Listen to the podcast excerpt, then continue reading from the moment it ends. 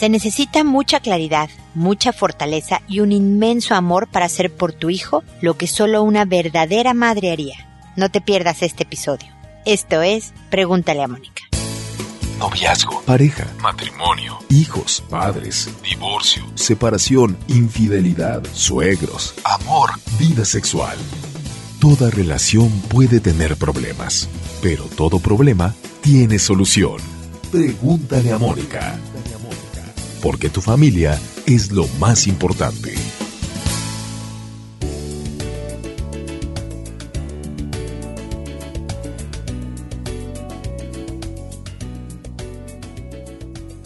Bienvenidos amigos una vez más a Pregúntale a Mónica. Soy Mónica Bulnes de Lara, como siempre, feliz de encontrarme con ustedes en este espacio en donde siempre los invito a seguirnos en redes sociales, en Instagram, en Twitter, en YouTube, tenemos videos en LinkedIn, etcétera, etcétera. Síganos porque diariamente hay ideas, reflexiones, estrategias para mejorar nuestra vida, mejorar nuestras relaciones interpersonales, pasar la mejor.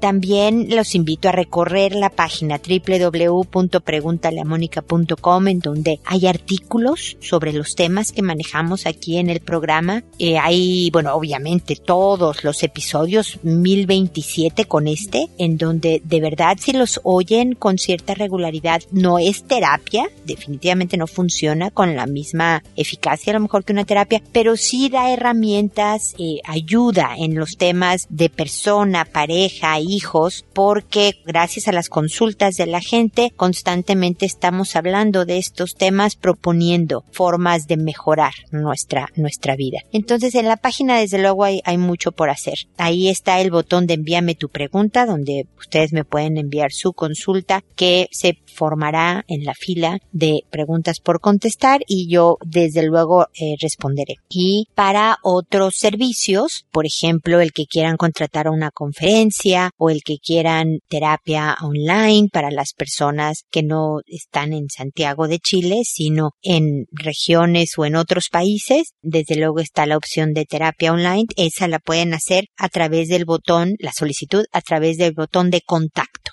Y bueno, paséense por ahí para, para conocernos un poquito más. También está un poco lo que he hecho en mi trabajo. Eh, paséense por ahí. Y, y, bueno, el día de hoy quiero hablar de un tema que para mí es, pues, importante. Yo la verdad es que no adopté hijos. Mis hijos son biológicos. Aunque yo siempre digo que todos los hijos son biológicos porque unos crecen en el vientre y otros crecen en el corazón, que son los adoptados, ¿no? A mí ahora quiero hablar de la mamá que entrega al hijo porque creo que es importante que ella, pues, sepa mi punto de vista para ayudarla a, a, reafirmar su decisión. Es importante que el hijo escuche mi punto de vista para tal vez ver a su mamá biológica desde una perspectiva distinta. A lo mejor es la misma perspectiva, compartimos la misma perspectiva y, y nada más se la confirmo que estamos de acuerdo. Y desde luego para los papás que reciben a este hijo en adopción porque la mamá que entrega a su hijo es una persona que debe de ser admirada, constantemente mencionada como una persona fuerte y de un inmenso, inmenso amor por el hijo. Eso es algo que definitivamente eh, lo dije en la introducción y repito ahora porque se necesita ser valiente y querer mucho a alguien para no verlo más con tal de que tenga una mejor vida de la que yo le puedo proporcionar. Entonces, creo que eso es súper importante de comprar, no solo de decir, sino de verdad creerlo. Porque tener la claridad, el decir, no le voy a proporcionar a mi hijo todo lo que él necesita, a lo mejor recursos económicos, a lo mejor es mi estado emocional no me permite educarlo bien, a lo mejor sí es el hecho de que quiero que tenga un papá y una mamá y yo ahorita estoy sola. Se necesita esa claridad de ver la situación objetivamente, no fuera del contexto que estás viviendo. Desde luego se necesita una fuerza impresionante porque requiere de el ánimo, y la voluntad de realizar lo que estás viendo claramente que tengas que hacer. Y por supuesto, como decía, un inmenso amor por alguien, porque estás tú antes que yo. Mi bienestar, tenerte conmigo, pasa a un segundo plano por tu bienestar, que es el importante. Entonces, independientemente de cuál ha sido la vida de este hijo, ya en adopción, la mamá tiene toda la intención de darle lo mejor. En la gran mayoría de los casos funciona, a veces no. A veces, no sé, los papás del hijo adoptado se separan y entonces también él vive situaciones difíciles. Bueno, eso pasa en todas las familias, sean adoptados o no los hijos, tristemente las parejas se separan. Entonces no tiene nada que ver con el hecho de ser adoptado o por el hecho de que tu mamá te entregó el que tus papás se hayan separado. Hay que también tener claro las diferentes circunstancias de la vida. Así que este comentario inicial es un voto de admiración y de enorme respeto por las mamás que dan a su hijo en adopción. Y con esto termino este comentario inicial. Bueno, ahora procedo a responder sus consultas que, como saben y comenté hace un minuto, lo hago por orden de llegada. Los correos se van archivando en un expediente específico y por fecha voy respondiendo, pero respondo siempre todos. Me tarda un poco, alrededor de un mes, porque pues recibo consultas y porque tengo otras áreas de trabajo y tengo una vida personal, etcétera, pero siempre, siempre las respondo con la idea de proporcionar ideas y estrategias y demás que sigan aplicando al caso a pesar de que ustedes ya hicieron acciones determinadas por el paso de los días antes de que reciban mi respuesta. Le cambio a todo mundo el nombre para que sea absolutamente anónima la respuesta. Acuérdense que este es un programa pues internacional, está en internet y me llegan preguntas de todas partes del mundo donde haya una persona que hable español. Entonces, eh, nadie sabe de qué país eres, nadie sabe quién eres porque como digo, cambio además los nombres que voy sacando de internet. Me divierto mucho escogiéndoles nombres a todos ustedes. Lo hago por audio, lo hago a través de este podcast porque alcanzamos a más gente obviamente nos oye más gente que la que nos escribe y la idea es llegar con estas ideas, estas estrategias, gracias a sus consultas, a más personas. Entonces, eh, no voy a contestar directamente por correo, sino a través del el audio. Eh, a las personas que les contesto les llega un correo avisándoles qué nombre tuvieron y en qué episodio y qué número va a salir su respuesta. Así que siempre sabrán cuándo les respondí. Y creo que esas son todas las del juego, ya no sé porque las dije en desorden. Pero para no tardarme más, empiezo hoy con Hernán, que fue absolutamente directo y a la cabeza. Me dice, ¿debo casarme o no? Y pues mira, así como yo no decido divorcios, debo divorciarme o no. Yo no decido matrimonios. Cada quien debe de tomar esa decisión. Es demasiado importante. De hecho, para mí, la de elegir pareja formal y permanente es la decisión más importante de tu vida más que el trabajo, más que comprarte una casa, más que porque el trabajo y la casa no tienen la implicación de repercusión en tu vida como lo hace la pareja. La pareja puede ayudarte a mejorar en tu trabajo o a mantener un trabajo o darte una estabilidad también económica. La pareja puede arruinarte tu vida profesional si así fuera, ¿no? La pareja puede hacer muchas cosas. Entonces es la decisión más importante, pero déjame, te doy ciertos criterios que te ayuden en tu reflexión. Yo soy muy pro matrimonio, más que unión libre, porque la parte psicológica, no voy a hablar de religión, quien tenga religión y sus valores es bien importante y sean congruentes con lo que creen dentro de su religión, pero yo voy a hablar como psicóloga que. El hecho de decirle a la sociedad en la que te mueves, esta es la mujer con la que quiero estar. Es decir, el hecho de formalizar el compromiso de una manera social que eso implica el registro civil o la iglesia o el templo o lo que sea, psicológicamente compromete más a las personas. Les hace luchar más por la relación cuando están en problemas ayuda a la voluntad, a la persistencia, a todas estas cosas que necesitamos para hacer que una relación de pareja dure, porque es complicado, Hernán. Yo sé que tú ya estás en una relación de pareja y es más, tienes un hijo o hija, eso sí no sé, nada más por el formato con el que me mandan las consultas, pusiste que tenías un pequeñito, lo cual habla que tú ya tienes familia. Sería psicológicamente beneficioso el darle a este hijo, a tu pareja y a ti mismo un cimiento más firme, según mi punto de vista. Puedes estar o no de acuerdo, pero desde mi punto de vista le vas a dar una mejor cimentación y por lo tanto lo que construyas va a estar más firme. No quiere decir que no vas a tener problemas, no quiere decir que a veces vas a querer salirte de ahí. Yo tengo 28 años de casada, felizmente, afortunadamente, pero en esos 28 años te podrás imaginar que ha habido muchos momentos en donde dices, no sé si la vamos a hacer. Qué difícil es esto, qué mal me cae, qué mal le caigo pero precisamente porque dije con este y no nos damos, la verdad es que eso sí tenemos mi marido y yo, no nos damos la opción de pensar que hay salida. Sabemos que la hay, porque obviamente no somos esclavos de nadie, pero pensamos que la separación o el divorcio no es opción. Cuando no es opción, tienes que encontrar la solución de otra manera. Yo no soy una persona que se conforma con una relación tibia, ¿no? sin problemas, pero como X. No, la verdad es que yo quiero pasarla bien. Yo ya no tengo hijos chiquitos, ¿verdad? Ya mis hijos todavía tengo tres, dos todavía siguen en la casa, uno ya se fue a vivir solo, pero es decir, la relación vuelve a la pareja, entonces más vale que estemos bien y contentos para pasarla bien, porque la vida es muy corta, ¿no? entonces hay que batallar y eso ayuda al matrimonio. A, a batallar al trabajo que implica el que tú y yo la vamos a pasar bien. Por eso la pareja va primero, siempre digo eso, la pareja, siempre y cuando la pareja sea papá o mamá de los hijos que están en la casa, va primero. Si pones tu atención, tu cariño, tu prioridad en la pareja, nunca vas a descuidar a los hijos, pero vas a solidificar esa relación que te va a traer muchísima satisfacción personal y va a traer mucho bienestar a tu familia. Entonces, yo soy pro cásate, ¿verdad?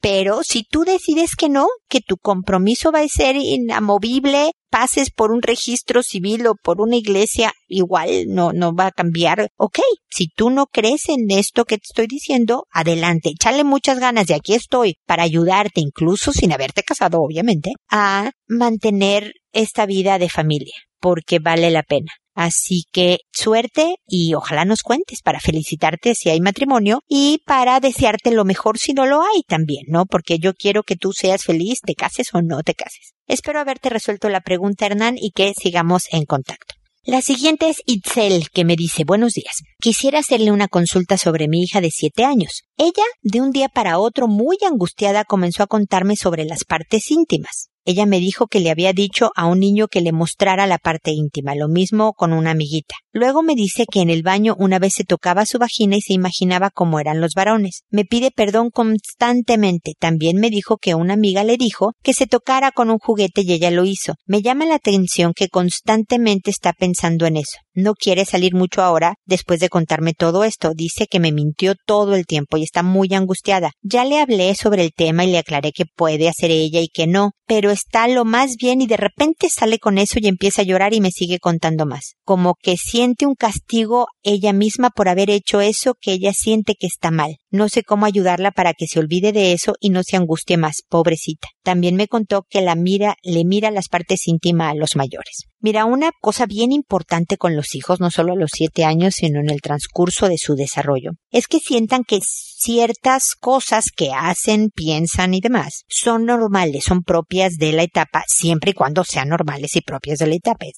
Y esto que a ella le está pasando es normal. Esta curiosidad por el cuerpo todavía entra en el rango de la normalidad, ¿no? Entre los tres y los cinco y hasta los siete es normal que los niños tengan curiosidad y demás. Sin embargo, como ella ya está como en el extremo, en el tope superior, o sea, ya debería estar muy de salida de esa etapa, es bueno que investigue su entorno, si hay alguna posibilidad de que esté viendo contenido inapropiado, porque tenga primos mayores o porque en el colegio alguien le está enseñando cosas o si hay algún tipo de peligro de que esté sufriendo abuso de alguna manera. No te quiero meter miedo, Sitzel, pero hay que investigar más por lo que te digo, ya ella está fuera y por la angustia que le provoca posiblemente le entró toda esta onda ahorita Y como bien linda, esos siete años son tan inocentes y tan lindos, les voy a contar una, una historia. Yo vivo como en un condominio y entonces mi coche estaba estacionado obviamente afuera de mi casa y un vecinito de siete años, justamente Itzel, decidió practicar sus letras que está aprendiendo en la escuela en el cofre de mi coche. ¿no? Entonces pegó unos rayones impresionantes, la letra M, la letra A, no saben con qué ganas le puso el punto a la letra I en mi coche, unos rayones impresionantes. Y cuando pues yo lo puse en el grupo de los del condominio, y entonces la mamá correspondiente preguntó, oye hijo, fíjate que la vecina fuiste tú y con esa inocencia, esa ingenuidad, esa hermosura de los siete años, el niñito dijo, sí, fui yo, ¿no? Entonces vino a disculparse. La verdad es que el niño y los papás impresionantemente bien.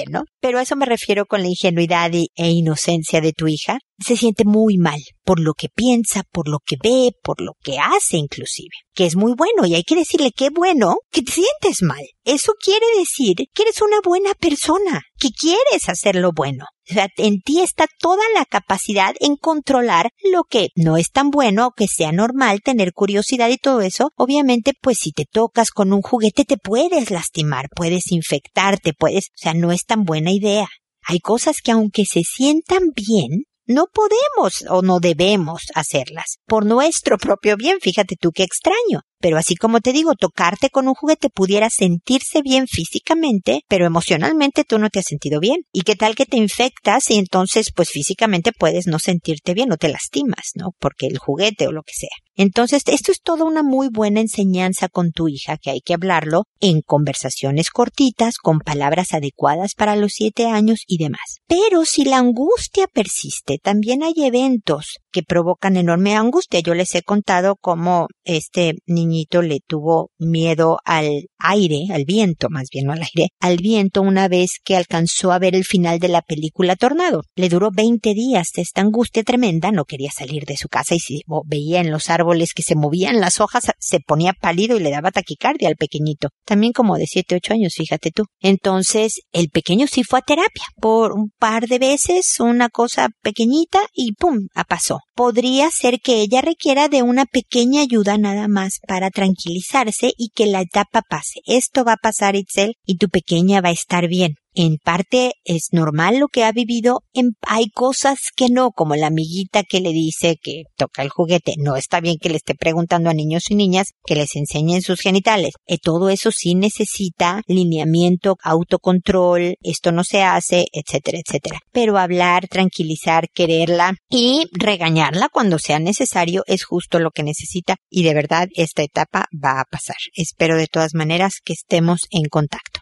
Ahora es Julieta la que nos dice, mi querida Mónica, ¿cómo te va? Te deseo lo mejor siempre. Creo que tengo el síndrome de abstinencia o tengo el angelito de un lado y el diablo del otro. Hay días que quiero salir corriendo, hay días que quiero quitarme la cabeza. Hay días que me siento mal de estar ocupando mi mente en lo que me molesta y perderme de disfrutar al 100% a mi pequeño. Como siempre, mi mente está dando vueltas, pero en las últimas semanas llegan al mismo tiempo pensamientos que cuestionan lo que pienso. Un ejemplo es que me molesta la simple existencia de la suegra. Y luego pienso, ¿pero en qué te afecta? Y así. Como ya te había contado, acepto que todo este rumear de pensamientos es súper cansado. Y últimamente he pensado, ah, quisiera poder desear que se muera, pero no lo hago porque creo que ni va a pasar, y si pasa algo, será peor para mí. Algo como que me muero o mi hijo. Así que mejor no lo pienso ni lo deseo, pero luego pienso, no me importa, de todos modos lo haré, y luego pienso, ¿y para qué? Si ni va a pasar y estoy tirando mi energía. Total que lo bueno que he sacado es aceptar mis defectos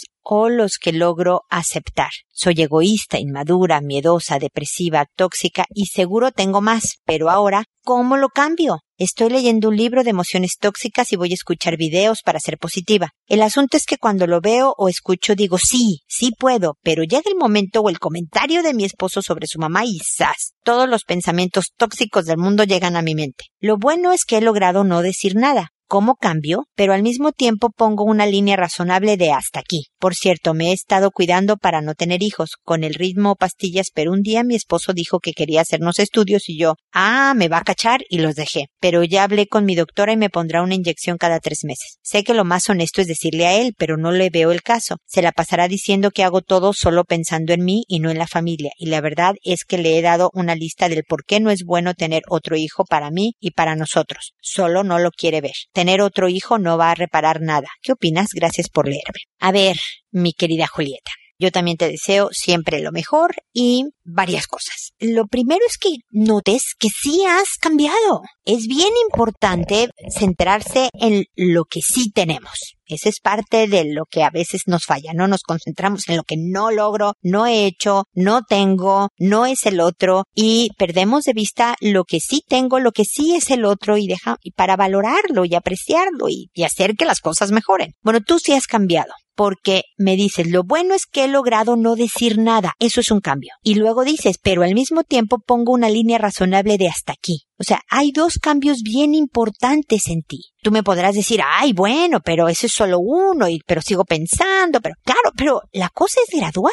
Llevas toda una vida varias décadas ya de tu vida, mi querida, o sea, los años que tienes tú, mi querida Julieta, de ser de una manera y recablear tu cerebro establecer nuevos hábitos y maneras es complicado y toma tiempo. Es gradual la cosa. Entonces yo sí creo que ha habido, ha habido, cambios en tu forma de reaccionar que son fundamentales. Ya no decir nada, ya no actuar sobre tus pensamientos es un gran logro de autocontrol, voluntad, claridad y esfuerzo. Así que, ahí van aplausos y apreciación por lo que sí has logrado. Luego hay que aplicar porque está muy bien que estés leyendo el libro de emociones tóxicas, que estés viendo videos para ser positiva, que escuches, pregúntale a Mónica, que me escribas, a pregúntale a... Todo eso está muy bien, pero hay que poner estrategias concretas en práctica. Tú me has oído, porque tú me has oído por muchos años, mi querida Julieta, decir que tenemos que tener una canción, ¿recuerdas? Parece una estrategia tonta, de primaria, ¿no? Como muy básica, como una canción. Y siempre hago el chistecito de Pimpón es un muñeco, porque pues todo el mundo se sabe esa canción de Pimpón es un muñeco, que desde que vivo en Chile me enteré que es chilena. Yo creí que era mexicana la canción, como ven y pero es muy fácil de recordar, ¿no? Entonces, tu marido comenta algo de tu suegra y viene el pensamiento, eso no lo puedes controlar. Que venga el pensamiento es mayor a las fuerzas de una persona. Lo que sí controlas, y lo sabes, ya sabes que te voy a decir, es el tiempo que está en tu cabeza. Entonces, si viene el pensamiento tóxico a decir, ah, maldita señora, y yo empiezo, Pimpón es un muñeco, no puedes estar pensando en la canción de Pimpón al mismo tiempo que estar pensando en tu suegra. Dos pensamientos no pueden estar en el mismo lugar al mismo tiempo. Entonces, obliga a tu cerebro a pensar en Pimpón. Es una estrategia neurológica, mi querida Julieta, aunque suene tan de kinder. Pimpón y pimpón y pimpón cada vez porque a la que más daño le haces, tú lo sabes, es a ti, Julieta. Tú estás pensando en tu suegra y su vida y, tu suegra por acá está en su casa canturreando, pimpones un muñeco, preparando la comida. No sé, no preocupada, espero, espero que tampoco preocupada porque qué desgaste de todo mundo. Mientras que tú estás aquí no solo aflorando malos sentimientos, sino abonándolos, dándoles agua, poniéndoles rayitos de sol para que crezcan y te invadan, ¿no? Desear la muerte de alguien, tú lo sabes, nunca es bueno. No por lo que te vaya a pasar a ti, sino por el mismo deseo de hacia otra persona, ¿no? Yo creo que ser solidarios y aunque no nos caiga bien una persona y todo eso, incluso, fíjate tú, desearle lo mejor, aunque yo no tenga nada que ver en su vida, pero que le vaya bien, eso hace bien al planeta en general, no se diga a ti como persona y demás. Entonces, eh, hay que tener estrategias concretas. Si tu esposo, imagínate, te voy a poner una más difícil, dice algo de tu suegro que lo que te provoca es rechazo, lo que hay que hacer es sacudir al cerebro, es acercarte a tu esposo y darle un beso en la mejilla, por ejemplo. Un efecto contrario a lo que quieres hacer porque como mencionó a la innombrable, ¿no? No la soporto y él la menciona porque es su mamá, pero tú haces lo opuesto, tu cerebro te lo sacudes, hace un reseteo y empieza a ver de, ah, la palabra suegra o el nombre de la señora no es algo tan amenazante y mi reacción neurológica es menor Me explicó, estás entrenando a tu cerebro para el cambio, mi querida Julieta. Lo último que te quiero comentar es sobre que te estás cuidando para no tener hijos y no se lo estás diciendo a tu marido. Yo siempre creo, sobre todo en la relación de pareja y este tipo de temas que son tan fundamentales, el decirle esté de acuerdo o no es bien importante. Y el decirle, mira, no quiero tener hijos, eso ya se lo has dicho muchas veces, voy a evitar tratar de tener hijos hasta que tú yo o yo, si tú quieres hablar de ti perfecto, me parece un buen inicio empezar por uno mismo, entonces eh, hasta que yo esté mejor. Si yo te doy otro hijo, yo no voy a estar bien y nuestra relación de pareja no va a estar bien y entonces nuestra familia no va a estar bien y no va a ser un hijo al que dejemos eh, no viviendo con su papá y su mamá, sino a dos hijos. Entonces, eh, no, yo no estoy de acuerdo, yo lo sé que no estás de acuerdo, pero este es mi punto de vista y afrontar a un marido frustrado porque quiera tener más hijos y no encuentre la manera. ¿no? Es, ah, yo creo que la honestidad siempre es mejor porque este tipo de cosas siempre se descubren y el día que él sepa que pues tú has impedido físicamente el embarazarte sin decirle a él,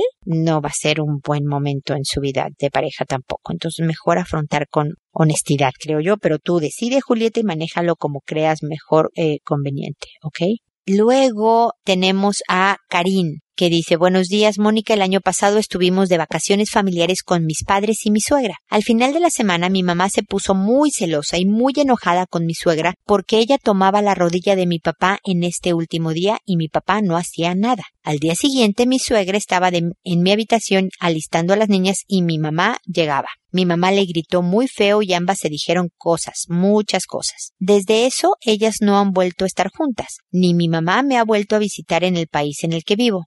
Unos meses iremos a donde viven mis padres y mi suegra quiere ir pero por supuesto no quiere ver a mi mamá. No sé cómo hacer para mejorar las cosas entre ellas. Mi suegra está resentida por el maltrato que le dio mi mamá y está muy ofendida. Mi mamá está calmada, pero tampoco la quiere ver. Qué situación tan difícil. Por favor, ¿qué puedo hacer? Saludos cordiales. Bueno, definitivamente las abuelas se portaron fatal, mi querida Karin, y yo creo que valdría la pena que se les dijera esto a las señoras. Yo no sé si va a ser en este viaje que vas a hacer que sí vaya tu suegra y, entonces la sientes a las dos con tu esposo también. Y pues digan que qué pésimo ejemplo le dieron a tus hijas, porque me dices que estaban con las niñas cuando toda esta escena desagradable sucedió. Y no se diga el mal ejemplo que le dan también a sus propios hijos, ¿no? Ya aquí hay dos generaciones viviendo un mal ejemplo de las señoras. Si tu suegra por cualquier motivo le agarraba la rodilla a, tu papá, no estuvo bien, que decirle claramente no me gusta cuando haces esas cosas, por favor, para. Pero el papá también puede decir, hacer un gesto, hacer algo que diga no, ¿no? O sea, en la mejor de las ondas, de muy buena onda, pero aquí el papá está fuera de toda situación. Me imagino que tu mamá lo ha de haber dicho cositas en privado, pero también tu papá tiene que ver aquí. Pero el punto es que ya sucedió se manejó muy mal. Creo que vale la pena el que si se dijeron las dos cosas nefastas, cada quien asumir su forma. No debí de llegar gritando y decirte esto, yo no debí de decirte esto otro. O sea, que las dos partes asuman lo que no fue de la mejor manera para luego decir, por favor, no toques ni la rodilla ni otras partes de mi marido, no me gusta. Tu mamá evidentemente siente inseguridades, amenazas, no le parece inapropiado y entonces reacciona. ¿No? Eso es una respuesta muy normal el que te moleste que alguien toque a tu marido, ¿no? Me parece una reacción emocional normal de esto no me gusta. Tienes derecho a que algo no te guste. Lo que no está bien es cómo lo manejaron. El fondo puede estar bien, la forma no.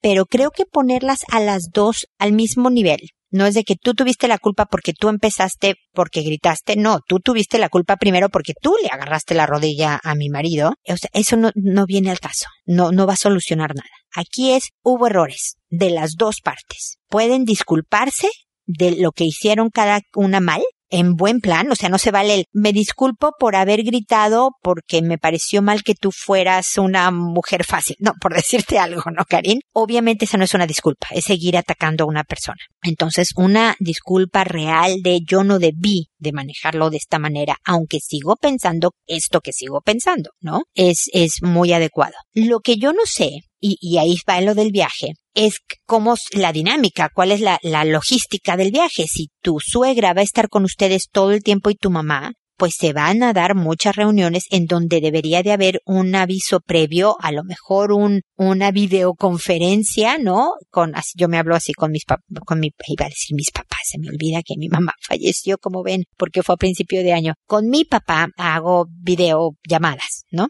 Entonces, a lo mejor puedas hacer videollamadas con tu mamá, con tu suegra al lado y, y, con tu esposo también al lado y hacer esta reunión antes del viaje para que vean cómo funcionan las cosas. Si las dos vuelven a perder los estribos y lo manejan muy mal, sugiero que tu suegra no vaya. Tú veas a tu mamá, tú tengas tu espacio con tu mamá y luego regreses porque me da la impresión de que tu suegra vive donde ustedes viven pero tu mamá no. Si ves que lo manejan bien, pues adelante. ¿No? Porque, porque siguen siendo familia. Tu suegra y tu mamá van a estar conectadas para siempre. No solo porque tú estás casada con su hijo, sino porque tiene nietos. Entonces van a haber conexiones ahí siempre, ¿no? Así que ojalá entiendan, pues que eso, que como abuelas y como mamás no lo manejaron bien. Ojalá comprendan y respeten lo que a la otra no le gusta y no lo hagan y que este episodio pase para el bienestar de toda la familia Karin. Espero que sigamos en contacto. Lili me dice ahora, Mónica, hola. Hace año y medio, cuando estaba en el último trimestre de embarazo, mi esposo decidió renunciar a un trabajo estable y aventurarse con la promesa de un trabajo mejor. La oferta económica era interesante. El problema es que él es vendedor y su ingreso depende de lo que logra vender,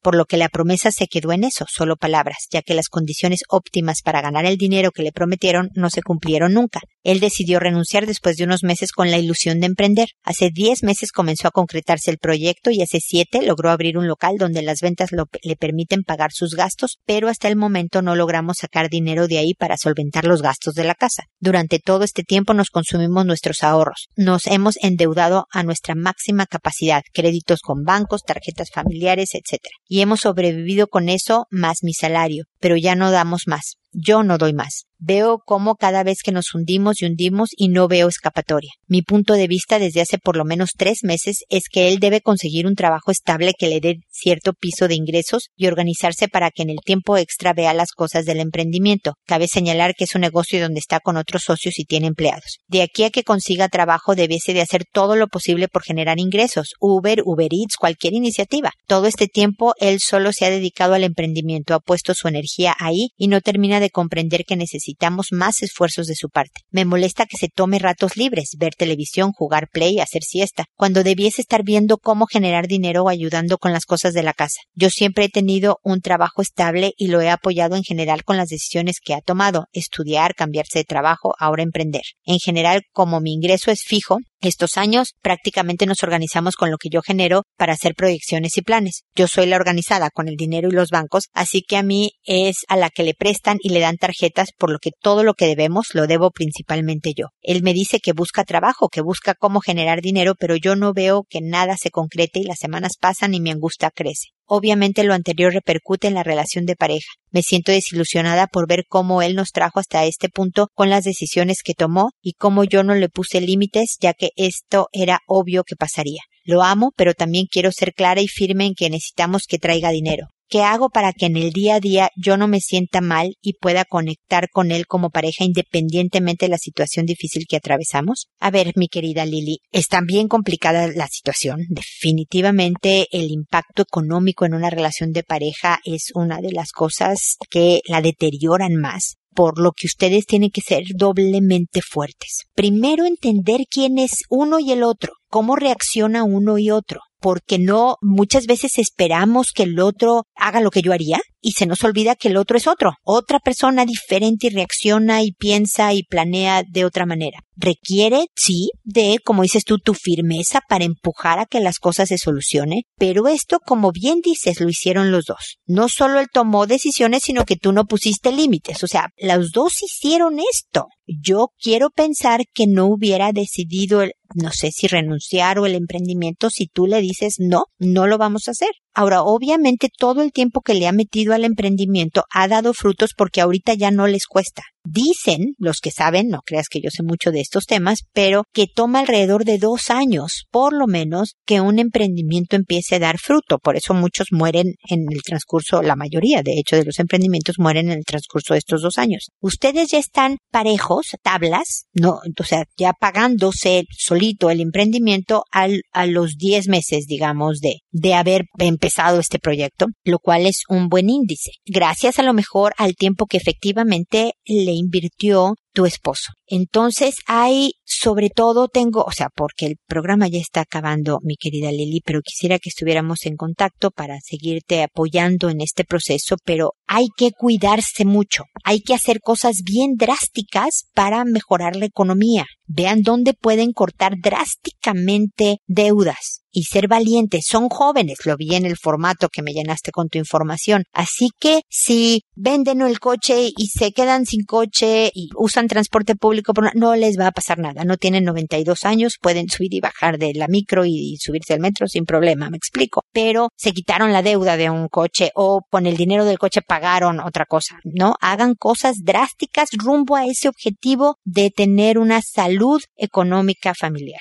Pero cuídense, quiéranse y acéptense sabiendo que aunque yo no entiendo cómo te puedes poner a jugar play cuando deberías ir a buscar dinero, él necesita y todos necesitamos los momentos de, de relajo porque ya la, el estrés que traen encima es tanto que se están desgastando. A lo mejor, mi querida Lili, me voy a atrever a decirte algo y con esto termino. Necesitas tú ponerte con él a jugar play por un ratito para reforzar la relación, para buscar momentos de relajamiento que tú necesitas, porque ya traen el agua más allá, más arriba que el cuello. Por lo tanto, es importante tener oportunidad de respirar para que las ideas de cómo atajar el problema, que el problema es la economía familiar y no él o ella, surjan más fácilmente. Cuando la mente está más descansada es cuando de verdad la creatividad sube. Fuerza, ánimo Lili, sigamos en contacto y espero que las cosas mejoren muy pronto. Y espero también amigos que nos volvamos a encontrar en un episodio más de Pregúntale a Mónica.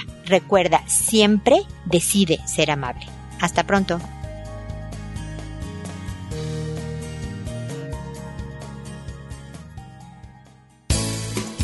¿Problemas en tus relaciones? No te preocupes, manda tu caso, juntos encontraremos la solución. www.preguntaleamónica.com Recuerda que tu familia es lo más importante.